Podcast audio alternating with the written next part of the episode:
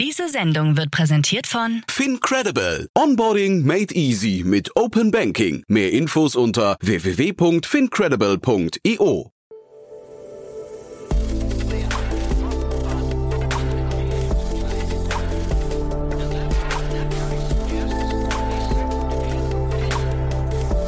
Startup Insider Daily. Morgen Update.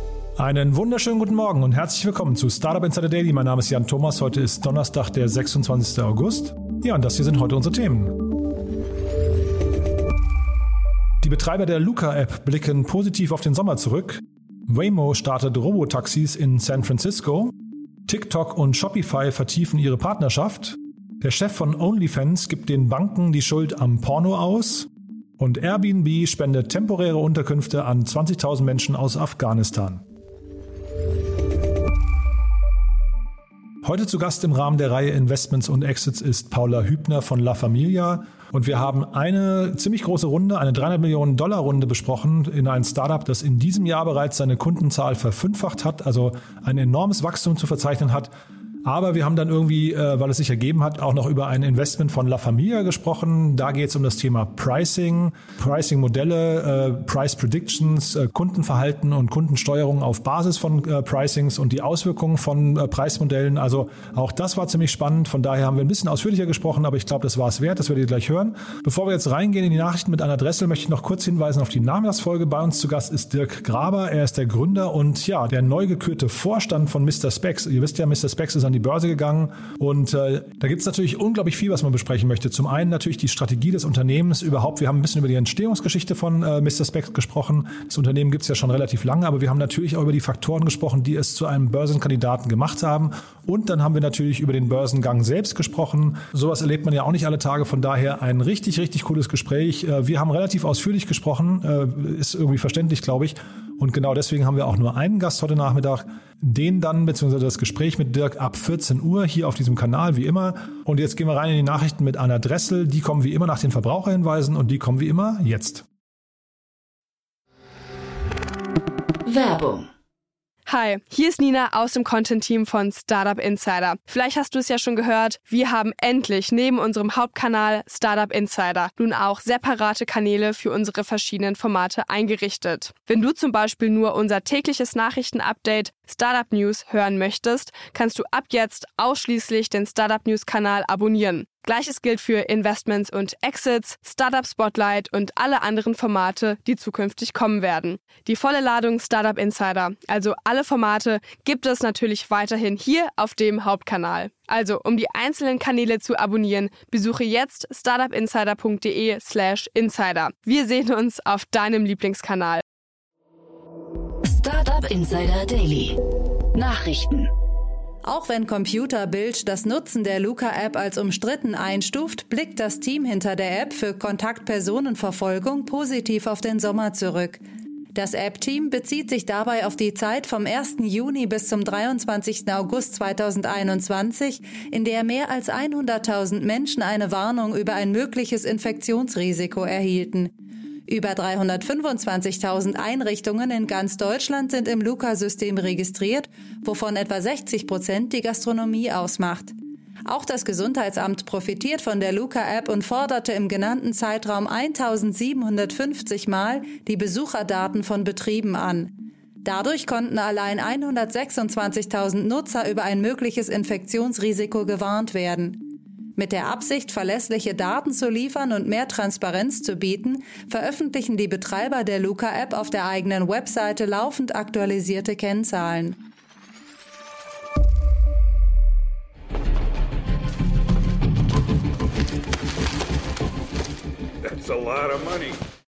Klarna mit Transaktionsvolumen von 20 Milliarden Dollar.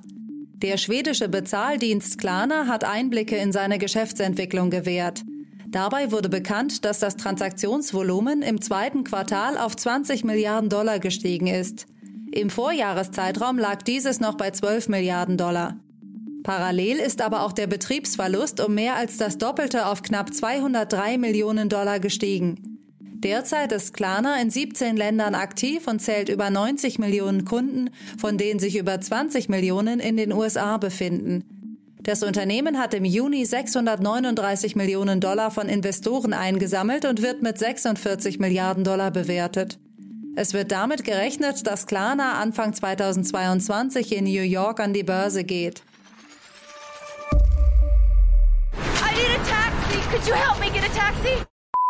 Waymo startet Robotaxis in San Francisco. Die Alphabet-Tochter Waymo startet einen Robotaxi-Dienst in San Francisco und möchte somit das autonome Fahren voranbringen.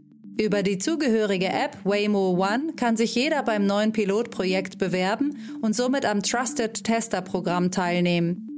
Kosten für die Beförderung entstehen dabei keine. Nutzer müssen sich jedoch dazu verpflichten, ihre Mitfahrerfahrungen exklusiv mit Waymo zu teilen und zu bewerten.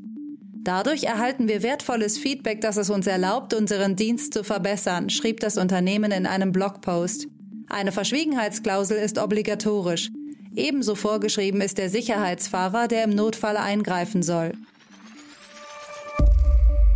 Südkorea entscheidet über Monopolposition von Apple und Google. Nicht nur in den USA und Europa steht die mögliche Monopolstellung von Apple und Google auf dem Prüfstand, auch in Südkorea deutet sich eine grundlegende Entscheidung hinsichtlich Apples Zahlungsabwicklung im App Store an. Im südkoreanischen Parlament wird zurzeit ein Gesetzesentwurf verhandelt, nachdem Unternehmen wie Google oder Apple ihre Zahlungen nicht länger über ihre eigenen Zahlungsschnittstellen im Google Play Store oder Apples App Store abwickeln dürfen. Dadurch soll es Drittanbietern ermöglicht werden, Zahlungen für Apps und In-App-Dienste wie Abos über ihre eigenen Zahlungsschnittstellen zu realisieren. Je nach Verlauf der Debatte würde es im zweiten Schritt wohl um eine Neuregelung der 30% Provision im App Store gehen.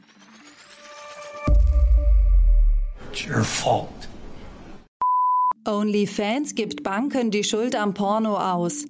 Die Werbeplattform OnlyFans wurde bekannt durch die Bereitstellung von kostenpflichtigen pornografischen und sexuellen Webinhalten. Nun wurde in der Financial Times am Dienstag ein Interview mit OnlyFans-Gründer und CEO Tim Stokely veröffentlicht.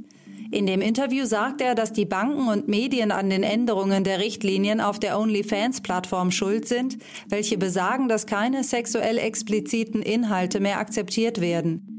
Dieser enorme Umbau schadet besonders den Sexarbeiterinnen und Sexarbeitern, die durch die Fotos und Videoverkäufe ihr Geld verdienen. Richtlinien wie die Identifizierung der abgebildeten Personen, die Prüfung auf das Alter sowie Überprüfung jedes Videos und Fotos vor Veröffentlichung erfüllt die Plattform OnlyFans bereits.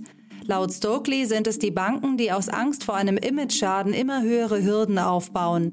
Dabei nennt er drei Banken namentlich die Bank of New York Mellon, die britische Metrobank sowie JP Morgan Chase. Die Banken sehen besonders Schwierigkeiten darin, Transaktionen oder Konten von Sexarbeitenden zu schließen oder Geschäfte mit Sexarbeit zu unterstützen. Tim Cook zu Gespräch mit Joe Biden eingeladen. Der Apple-CEO Tim Cook wurde zu einem Gespräch ins Weiße Haus eingeladen. US-Präsident Joe Biden wolle mit ihm und den Chefs anderer Tech-Unternehmen darüber sprechen, wie sich deren Konzerne stärker für Cybersecurity einsetzen und Hackerangriffe verhindern könnten. Wie die Agentur Bloomberg berichtet, seien Mitglieder der Führungsebene von Unternehmen wie Google, Amazon, IBM, Southern Company und JP Morgan Chase ebenfalls eingeladen worden. Bisher gibt es noch keine genaueren Informationen zu den Inhalten des Treffens, es soll jedoch gesicherten Quellen zufolge um eine mögliche Verbesserung der Sicherheit im Netz gehen. Dabei gehe es um verschiedene Ebenen, wie beispielsweise Online-Banking sowie die Sektoren der Energie- und Wasserversorgung.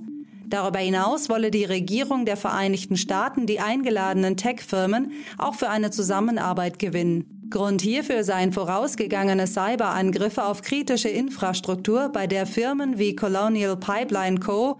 von russischen und chinesischen Hackergruppen angegriffen worden seien. Joining us now to discuss how this is going to work, Airbnb CEO Brian Chesky. Brian, thanks for joining us on this big announcement. First, thank you. Unfortunately, there are thousands, not millions, of displaced people around the world. Why did you decide to step in with Afghanistan right now? Well, we've been actually providing housing to temporarily displaced people for the last 10 years. We provided housing for 20, uh, t- hundreds of thousands of people. Um, you know, over the weekend, we had provided housing for a couple hundred Afghan refugees and um, we started getting a huge amount of interest in others. And we started uh, getting in contact with the Biden administration. We were in touch with the ref- resettlement agencies like the Church World Service, the International Rescue Committee, and people were asking us for help. Hosts were reaching out to us, wanting to provide housing. And so we're kind of a matchmaker in this sense. And we thought if we're already providing housing for a couple hundred refugees, this is probably one of the greatest humanitarian crises in our lifetime you know we can provide housing for temporarily displaced people and so let's let's step up let's add a couple more zeros and that's where today's commitment came from Airbnb vergibt an 20.000 Menschen aus Afghanistan temporäre Unterkünfte. Die Plattform Airbnb möchte Menschen, die aus Afghanistan evakuiert wurden, kostenfrei in temporären Unterkünften unterbringen. Die Zustände im Land bleiben weiter dramatisch und es ist nicht einzuschätzen, wie es vor Ort weitergehen wird. Aber auch die Menschen, die bereits aus Afghanistan geflohen und in Sicherheit gebracht worden sind, benötigen Hilfe und Unterstützung.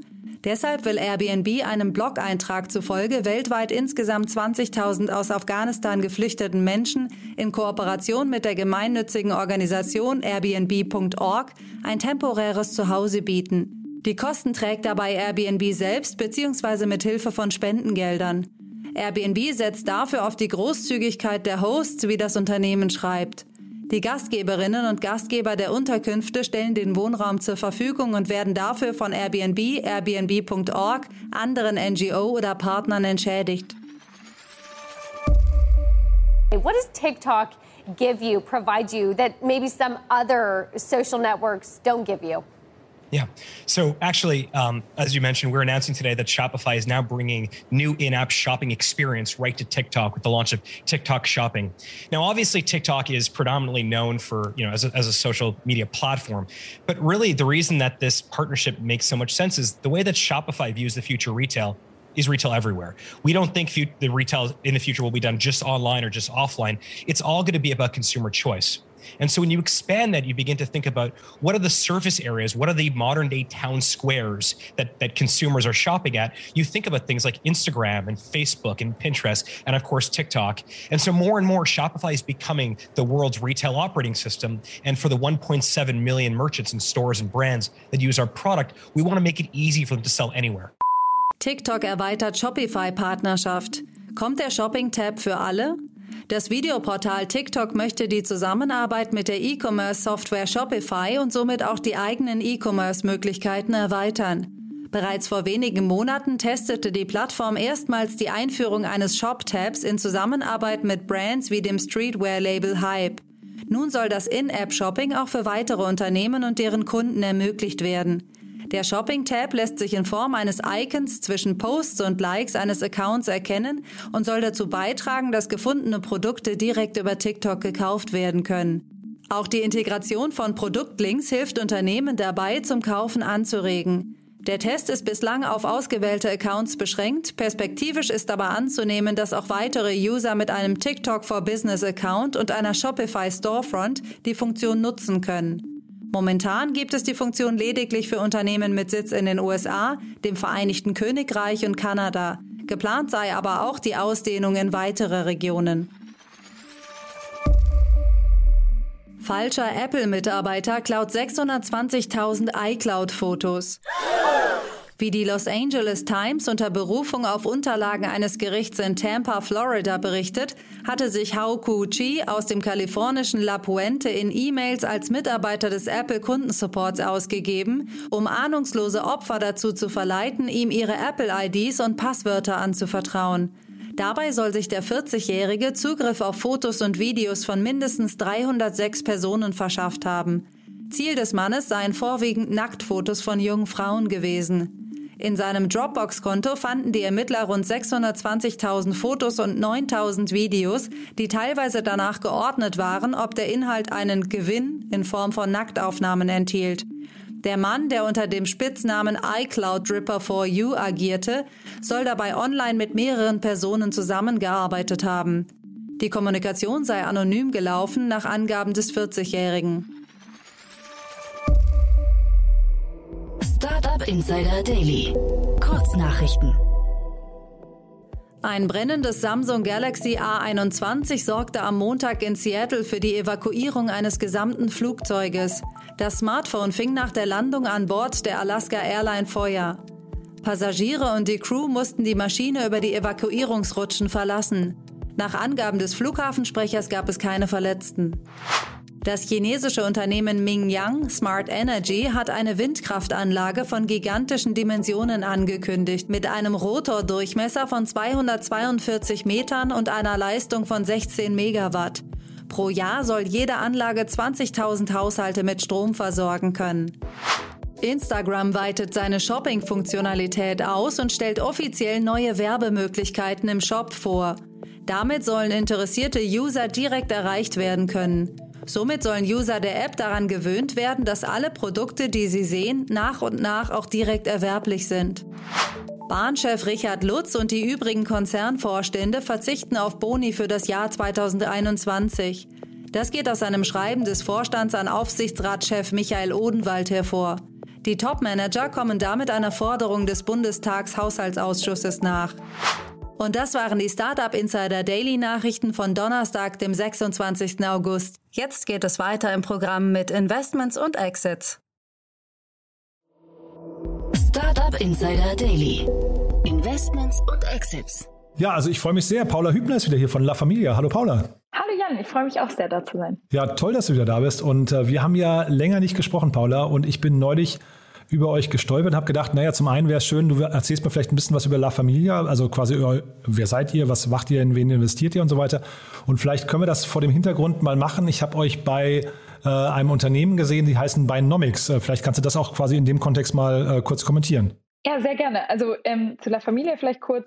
Wir sind ein klassischer Frühphasen-Investor, also machen gerne Pre-Seed und Seed ähm, und sind wirklich sehr, sehr gerne der erste institutionelle Investor und fokussieren uns hauptsächlich auf B2B-Technologien, also alles, was eigentlich disruptiv zu einer etablierten Industrie ist. Ähm, es waren in der Vergangenheit oft Themen im Bereich Logistik, Versicherung, ähm, äh, produzierendes ähm, Gewerbe, aber auch Future Work. Wir sind da aber eigentlich innerhalb von B2B relativ äh, agnostisch unterwegs. Ja, dann lass uns mal, lass uns mal chronologisch durchgehen, weil ich habe zwei Sachen gefunden. Jetzt kannst du mal sagen, sagen wie disruptiv die sind. Äh, das erste heißt Binomics, wenn ich es richtig ausspreche. Ja, genau, Binomics.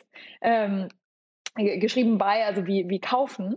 Und ähm, das ist eine Company, die ähm, kümmern sich eigentlich, wir, wir nennen es äh, eigentlich eine Profit ähm, as a Service Company. Ja, also habe ich gesehen. Ja, genau. Ähm, ich lache nur, Entschuldigung, ähm, wenn ich da kurz einhake, ich lache nur deswegen, weil ich wirklich, ich sehe so viel as a Service momentan, ja, das ist wirklich, ja. äh, kommen wir auch gleich bei dem letzten Deal nochmal dazu, den wir besprechen dann, aber ähm, deswegen habe ich nur geschmunzelt, Entschuldige, wenn ich das äh, kurz einwerfe, ja. Ja klar, nein, äh, alles gut. Ähm, und ähm, wo die eigentlich herkommen, ähm, ist so ein bisschen aus der Pricing-Ecke. Also die, die beiden Gründer waren ähm, ja beide äh, Seniore-Berater bei Simon Kucher, was ja eine Beratung ist, die auf Pricing auch sehr stark spezialisiert ist. Und ähm, die haben jetzt sozusagen ihre ganzen Erfahrungen genommen und die produktisiert. Und das ist super spannend, weil die fangen quasi, die kommen von so einem Virtual Customer, also die modellieren durch statistische Modelle für ihre Kunden quasi den den virtuellen Konsumenten ähm, ihrer Kunden und können dann so quasi sagen, ähm, anhand des aktuellen Produktportfolios und der aktuellen ähm, Preisstruktur äh, sieht der Demand so und so aus. Und wenn jetzt die Preise oder das Portfolio ähm, oder die Platzierung sich so und so verändert, ähm, dann hat das folgenden Impact auf Umsatz, auf äh, Gewinn und so weiter. Und dann kann man halt sozusagen Optimierungen fahren. Also wenn man sagt, ich möchte jetzt darauf optimieren, dass meine, mein Gesamtumsatz ähm, hochgeht. Was müsste ich denn dann jetzt sozusagen in dieser Periode an meinen Preisen machen? Und ähm, das äh, können die eben wirklich super, super genau voraussagen und da riesen ähm, Ersparnisse oder auch eben einfach Umsatzsteigerungen für ihre Kunden rausholen. Und ähm, die haben sich da einfach schon bei sehr, sehr starken äh, großen Kunden, vor allem im FMCG und im Telco-Bereich positioniert. Und das hat uns einfach sehr beeindruckt, ähm, weswegen wir da ähm, einfach total überzeugt waren und, und investieren mussten. ja, ich finde, das, das war eine Seed-Runde, ne? Das war eine Seed-Runde, ja, genau. Ja, nee, ich finde das Thema super spannend, wie du es gerade be beschreibst, weil ich ähm, das noch nie gehört habe vorher. Also, weil, also mir, mir kommen ja hier ganz viele Themen unter, wo man wieder sagt, naja, das ist so ein bisschen wie das und das oder ich habe schon mal gehört oder da gibt es vielleicht auch nur schmale Abgrenzungen zu dem und dem, ne? Aber das ist jetzt eine Sache, die, die ist mir komplett neu. Äh, kannst du noch mal kurz den Prozess beschreiben? Also, ist das dann ein datengetriebenes Thema, also tatsächlich äh, KI oder die, äh, Machine Learning oder ist das ein Beratungsthema?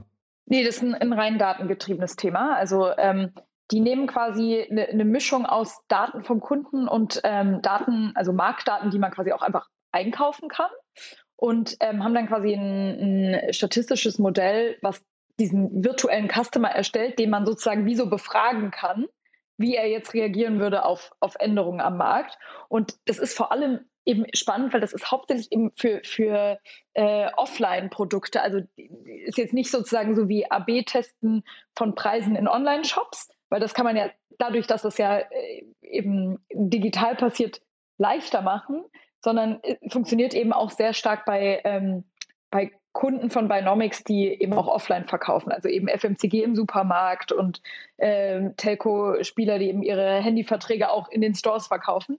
Ähm, also da, wirklich gute Schlüsse zu ziehen, ist ohne Binomics gar nicht mal so einfach. Ähm, und, und da bieten die wirklich eine, eigentlich eine Plug-and-Play-Solution. Klar, ein bisschen Integrationsaufwand ist da, aber ähm, oder immer wirklich sehr präzise Antworten rauskommen, wie man jetzt sein Produkt- und Preisportfolio eigentlich anpassen muss. Finde ich mega spannend. Das heißt also jetzt nochmal für mein Verständnis, dass ich, ich wiederhole es nochmal mit eigenen Worten, ich wäre jetzt ein Schokoladenriegelhersteller und würde sagen, ich möchte jetzt eine neue Marke etablieren, wüsste nicht genau, preise ich die mit irgendwie, ich weiß nicht, 1,49 oder 1,99 oder 2,05 Euro dann wäre das quasi die, die Lösung. Also äh, Binomics wäre quasi ein, eine, eine Plattform, auf die ich gehen könnte oder wo ich, mit denen ich arbeiten könnte, die mir hinterher sagen, naja, das sind die Implikationen, das sind die vielleicht Konkurrenten und das sind auch die Erwartungen deiner, du hast ja gerade von virtuellen Kunden gesprochen, also virtuellen äh, Personas, wenn ich richtig verstehe. Das sind quasi die, die ähm, Sphären, in denen die sich bewegen, ja? Äh, ja, genau, aber so funktioniert das. Also ähm, meistens haben ja deren Kunden, das sind auch meistens eher größere Konzerne, haben ja in jeder Region, in der sie aktiv sind, ähm, ihre Preisstruktur und ihre Produktstruktur schon da. Aber äh, einmal im Halbjahr oder einmal im Jahr ähm, gibt man dann zum Beispiel an den Retailer, an, als du jetzt als Schokoladenhersteller, an, an den Supermarkt sozusagen jetzt die, die unverbindliche Preisempfehlung. Und dabei kann man dann sozusagen Anpassungen machen und auch sagen, okay, in der Region sollte ich eigentlich sowieso dieses Produkt auch aus dem Portfolio nehmen, weil das irgendwie disruptiert in dieser Region meine anderen Produkte und in einer anderen Region muss ich vielleicht den Preis von diesem Produkt hoch machen, weil es da nicht die gleiche Konkurrenz gibt, etc.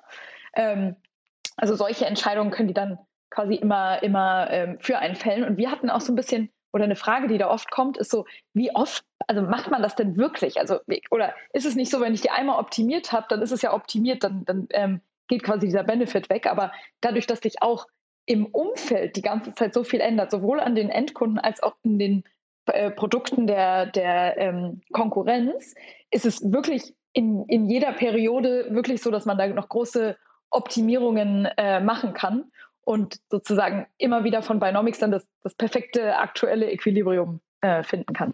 Ja, und dann, du hast ja aber noch ein anderes Thema mitgebracht, beziehungsweise, also Binomics ist ja euer Investment, aber ich finde es, wie gesagt, mega spannend. Aber lass uns doch mal dann äh, in die USA gehen. Ja, sehr gerne. Ähm, es gab nämlich eine große Runde bei Ramp und ähm, die haben 300 Millionen eingesammelt, US-Dollar in ihrer Series C und sind jetzt irgendwie bei einer knapp 4 Milliarden US-Dollar Bewertung angekommen.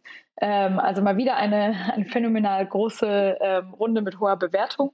Und ähm, die haben im gleichen Zuge interessanterweise auch einen, ähm, einen MA-Deal gemacht, also haben eine Company namens Buyer, das ist ein Negotiation as a Service, ähm, eine Plattform nochmal hier as a Service. Deswegen lache ich, ja, genau. Ja.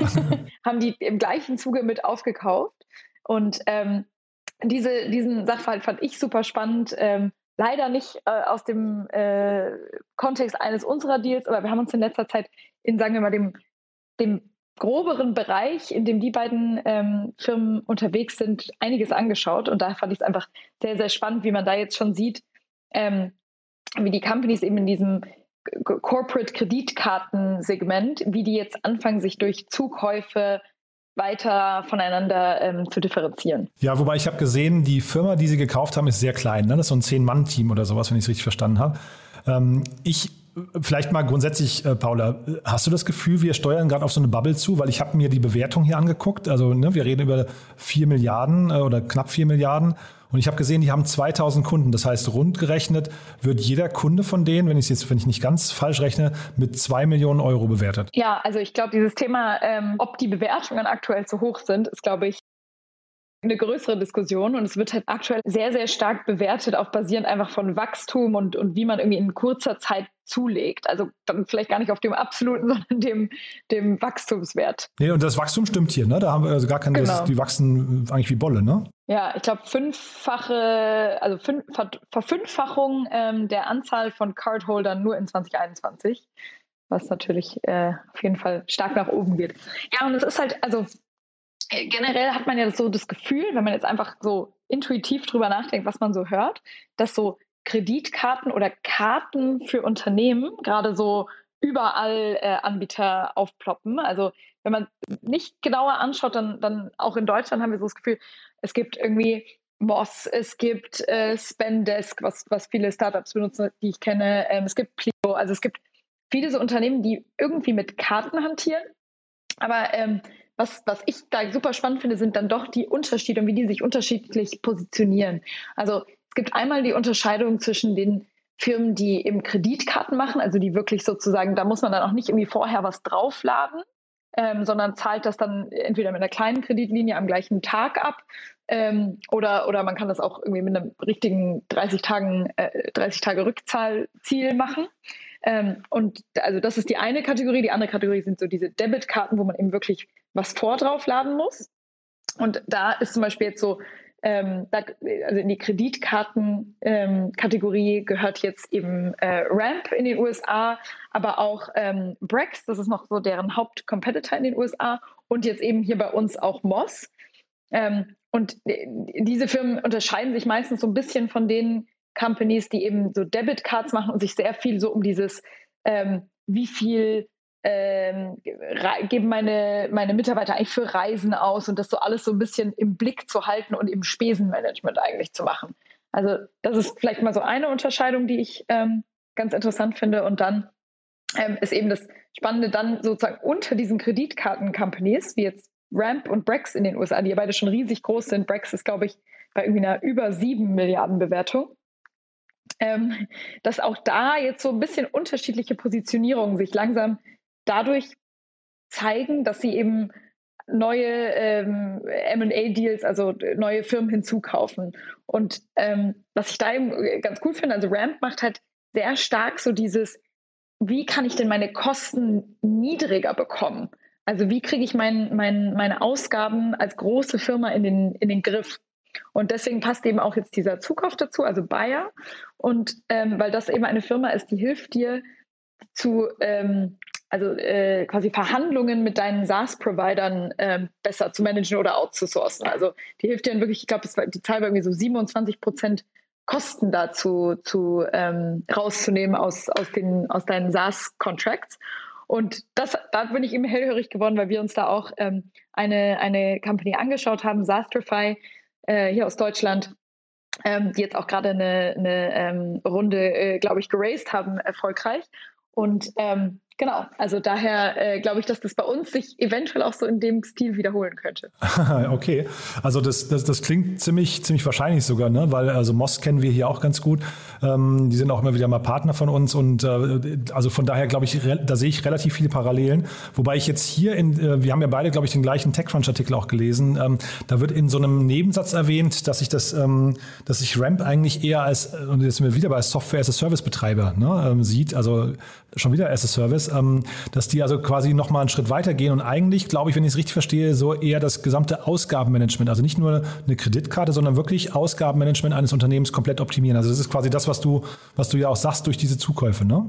Genau, also die gucken eben wirklich mehr so darauf, eben nicht nur, ich habe hier eine Kreditkarte, sondern also wie kannst du eigentlich deine ganzen Ausgaben, inklusive deinen SaaS-Ausgaben, und, und, und deswegen macht auch der Zukauf Sinn, im Blick behalten, wie kannst du die äh, verkleinern. Also die haben dann auch so ein Tool, ähm, äh, was sie mit anbieten, wo man dann sehen kann, okay, hier sind irgendwie Verträge, die du jeden Monat überweist, wo du zu viel zahlst, weil du zum Beispiel einen monatlichen und keinen jährlichen Contract hast und so weiter. Also die helfen dir wirklich proaktiv, die Kosten eben runterzubekommen. Ja, das, ich habe das gelesen mit diesem, mit diesem Hinweis, dass man ja auch auf jährlich umstellen könnte. Das fand ich jetzt so ein bisschen äh, relativ low-tech, muss ich ganz ehrlich sagen. Ja. ja. Ne, weil das könnte wahrscheinlich jeder von uns, der sich dann irgendwie mal in fünf Minuten hinsetzt, mit seinen eigenen Kosten auch machen. Aber vielleicht ist es auch cool, das in der Software zu sehen, weil die sieht schon ziemlich cool aus, muss ich sagen. Also da, da, da hat man schon irgendwie das Gefühl, das möchte man gerne mal probieren. Ähm, ich kenne jetzt deren internationale Pläne nicht, aber wahrscheinlich kommen die ja dann irgendwann auch nach Europa, ne? Könnte ich mir auch auf jeden Fall gut vorstellen. Ähm, ich glaube, für die ist ja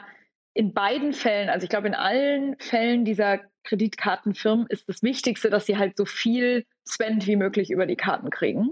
Ähm, und da gibt es dann eben andere, verschiedene Strategien, das zu tun. Die einen sagen, wir helfen dir, deine Kosten zu senken, dadurch wirst du bei uns bleiben und wirst weiterhin die Kosten, die du hast, über uns machen. Und andere sagen, wir helfen dir, äh, zum Beispiel überhaupt besser Payments annehmen zu können von deinen Kunden, damit du sozusagen eine andere Incentive hast, bei uns zu bleiben. Aber am Ende geht es immer um, um das Volumen, was über die Karten läuft. Und daher kann ich mir vorstellen, dass sie sich den, den großen europäischen Markt da auch nicht entgehen lassen. Und ich habe es ja vorhin gesagt, ich will dich jetzt nicht überfordern, äh, Paula, aber ich habe es ja vorhin gesagt, zwei Millionen äh, Kundenwert des einzelnen Kunden momentan. Was könnte denn bei so einem Modell perspektivisch der richtige Kundenwert sein? Kommt natürlich ein bisschen darauf an, wie groß die Kunden sind. Also ich glaube sogar, dass die auch ein bisschen unterschiedlichen Fokus haben, ob sie jetzt so Enterprise-Kunden angehen oder, äh, oder kleine und mittlere Unternehmen. Ich glaube, demnach muss es wahrscheinlich einfach unterschieden werden. Deswegen fällt mir jetzt tatsächlich ein bisschen schwer, da eine, eine Zahl drauf zu machen ähm, wo, sie, wo sie am Ende rauskommen. Aber wahrscheinlich ist zwei Millionen ein bisschen hoch. Ja, ich, weil ich habe versucht, also weil die, die, ähm, die Lösung ist auch noch for free. Ne? Das heißt also, ähm, zumindest jetzt, also das ist wahrscheinlich total leicht, wenn du den, den Kunden hinterher ownst und da tief drin bist, ne? irgendwelche Login-Effekte hast, dann kannst du den nach und nach aushöhlen mit irgendwelchen tollen Services, kannst du irgendwie an den Einsparungen mit verdienen und so weiter und so fort. Aber ich, ich habe das wirklich versucht, für mich mal ähm, mich da von verschiedenen Seiten zu nähern. Mir ist überhaupt kein Kundenwert eingefallen, der da, der da logisch ist. Ne? Aber äh, du, das ist jetzt auch, wie gesagt, reine Mutmaßung. Ne? Aber die verdienen ja auf jeden Fall an den Umsätzen über ihre Kreditkarte mit. Also irgendeinen Teil dieses Spreads nehmen die auf jeden Fall schon mal ein. Ah ja, habe ich, hab ich nicht gesehen. Ich habe nur gesehen, dass sie äh, eben helfen, 3,3 Prozent pro Jahr zu sparen bei den Firmenkreditkartenausgaben, aber ähm, habe nicht gesehen, welche Art von Provisionen da fällig werden. Also das ähm, muss ich dann nochmal recherchieren. Aber so oder so ist ein, ist ein spannendes Modell und ist wahrscheinlich hinterher, also wenn man jetzt nochmal guckt, wen greifen die an, wahrscheinlich so die im Moment auf den ersten Blick die Visas und American äh, Expresses dieser Welt, ne? Ja, ganz genau. Also und der, warum nimmt denn jetzt eigentlich sozusagen jedes Business nicht einfach äh, eine, eine, American Express? Ähm, weil es eben sehr viel länger dauert, ähm, da einzelne, für einzelne Mitarbeiter so eine Karte zu bekommen und meistens die Terms auch nicht so toll sind, auf denen da Kredite vergeben werden. Und ähm, mit diesen so Corporate Cards der neuen Generation ist es halt auch leicht, die einfach ein- und auszuschalten für den, für den neuen Mitarbeiter, äh, da Limits äh, reinzuziehen, ganz flexibel und solche Sachen. Und das ist halt alles sehr, sehr schwerfällig mit den, mit den herkömmlichen ähm, Companies. Also wir verlinken das mal, wie gesagt, angucken, die, also jetzt für die Hörerinnen und Hörer die Webseite mal angucken. Ich finde, das sieht ziemlich cool aus. Also man bekommt echt Lust drauf. Äh, einfach mal draufklicken und äh, ja, Paula, ich finde es waren, waren zwei tolle Themen. Das eine von euch, das reizt mich offen gestanden viel mehr. Also da das Thema Pri äh, Pricing und Preispolitik, das müssen wir hier auf jeden Fall nochmal vertiefen. Da kannst du mir gerne mal, wenn du magst, den Kontakt zu Binomics herstellen. Ja, unbedingt. Das mache ich sehr, sehr gerne. Du, dann vielen Dank, dass du da warst und ich freue mich schon aufs nächste Mal. Ich mich auch. Ciao, Jan. Werbung Hi, hier ist Moritz, Marketing und Growth Manager bei Startup Insider. Wenn du über die verschiedensten Themen immer auf dem neuesten Stand sein möchtest, dann empfehle ich dir auf jeden Fall unsere Newsletter auszuprobieren. Von unserem täglichen Morning Briefing Startup Insider Daily zu unseren themenspezifischen Newslettern wie Krypto und Web3, Investments und Exits oder KI Kompakt bist du mit unseren Newslettern immer top informiert. Falls du interessiert bist, kannst du dich jetzt ganz einfach kostenlos anmelden und zwar unter startupinsider.de/slash insider. Startup Insider Daily, der tägliche Nachrichtenpodcast der deutschen Startup-Szene. So, das war's für heute Vormittag. Das war Paula Hübner von La Familia. Ich hoffe, es hat euch Spaß gemacht. Ich fand es super interessant, muss ich sagen. Ja, und vielleicht trotzdem nochmal kurz der Hinweis auf die Nachmittagsfolge. Bei uns zu Gast, wie vorhin schon angekündigt, Dirk Graber, der Gründer und Vorstand von Mr. Specs. Also ein ziemlich großer Ritt erwartet euch nachher. Also ziemlich viele Themen, Facetten, würde ich sagen. Äh, sollte sich jeder anhören, der natürlich darüber nachdenkt oder davon träumt, mal an die Börse gehen zu können mit seinem Unternehmen. Aber es ist, glaube ich, auch sehr spannend für jeden, der zum Beispiel im E-Commerce unterwegs ist der wissen möchte, wie man mit einer gelungenen Omnichannel-Strategie auf Kundenfang gehen kann, wie man eine Marke aufbaut in dem Segment. Mr. Specs hat es geschafft, eine Markenbekanntheit aufzubauen von 70 Prozent, also ziemlich stark, muss man sagen. Wie das alles gelungen ist, was die Stolpersteine auf dem Weg dahin waren, was alles richtig gemacht wurde, all das, also ihr seht schon, da steckt viel drin. Das dann nachher um 14 Uhr. Ich würde mich freuen, wenn wir es wieder hören. Bis dahin erstmal alles Gute und ja, ciao, ciao. Diese Sendung wurde präsentiert von Fincredible. Onboarding made easy mit Open Banking. Mehr Infos unter www.fincredible.io.